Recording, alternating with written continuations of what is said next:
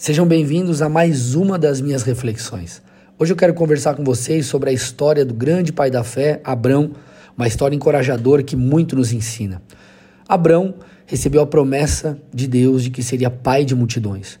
Porém, um detalhe importantíssimo é, e o que gerava ali no primeiro momento a impossibilidade disso acontecer era sua velhice.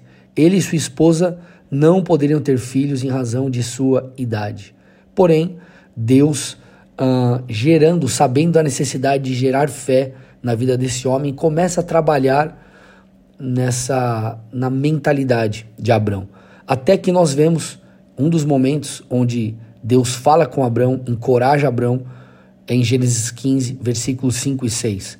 A Bíblia conta que o Senhor leva Abraão para fora e diz assim: Abraão, olhe para os céus e conte as estrelas, se você puder contá-las.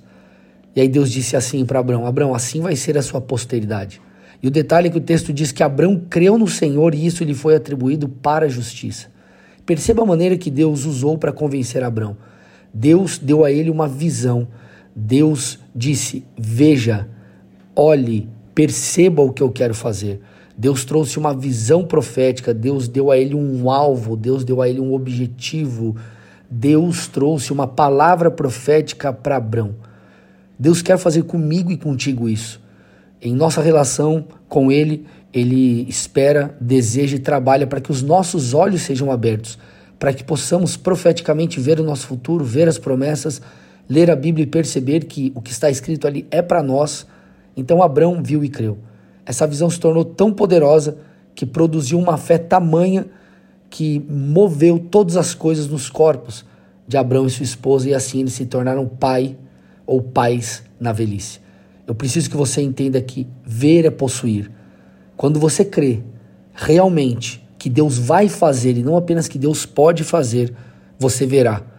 E esse verá, que é fruto da fé, vai produzir os milagres necessários.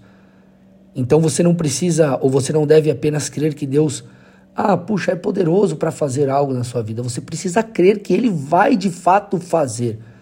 Se a sua fé for assim, certamente você começar verá ou você começará a ver o seu futuro. Você verá aquilo que Deus fará na sua vida. Então quero te encorajar a começar a orar e dizer: Senhor, me permita ver aquilo que o Senhor tem para mim. Abra os meus olhos, me, me dá experiências espirituais, porque Deus trabalha com sonhos e visões.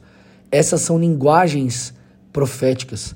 Claro que algumas pessoas em algumas experiências elas entram como que em êxtase e têm experiências é, é, realmente sobrenaturais, outros não, outros apenas escutam ali, quem sabe, uma voz em seu interior ou recebem uma certeza no seu espírito de algo que Deus tem.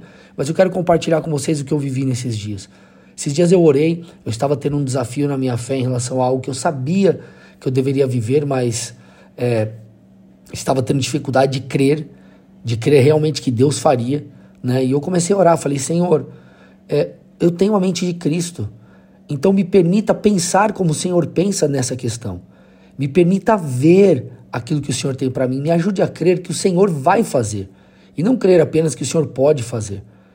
Eu sei que após orar isso, deu ali mais ou menos uns dois dias e eu fui transformado. Deus abriu os meus olhos, eu pude ver, eu pude crer de verdade. Então quero te encorajar a fazer o mesmo. Olhe para as palavras proféticas que você já recebeu. Olhe para aquilo que a Bíblia diz ao seu respeito como um filho de Deus e comece a pedir para Deus abrir os teus olhos para que você creia de verdade naquilo. Porque dessa forma Deus elevará a sua fé e uma fé grande produzirá grandes resultados. Abraão viu e creu. E eu quero profetizar aqui que você crerá também, nome, que você verá também e assim crerá em nome de Jesus. Deixa eu orar por você, Pai. Eu quero pedir que o Senhor abra os olhos dos meus irmãos aqui, das minhas irmãs, daqueles que estão me ouvindo, que o Senhor possa é, permitir com que eles vejam o que o Senhor tem, que as verdades da Sua palavra façam sentido, que eles tenham experiências espirituais e assim possam viver a sobrenaturalidade em suas vidas, viver o milagre, viver a bênção, viver o cumprimento das promessas. Assim oramos em nome de Jesus. Deus te abençoe. Até as próximas reflexões.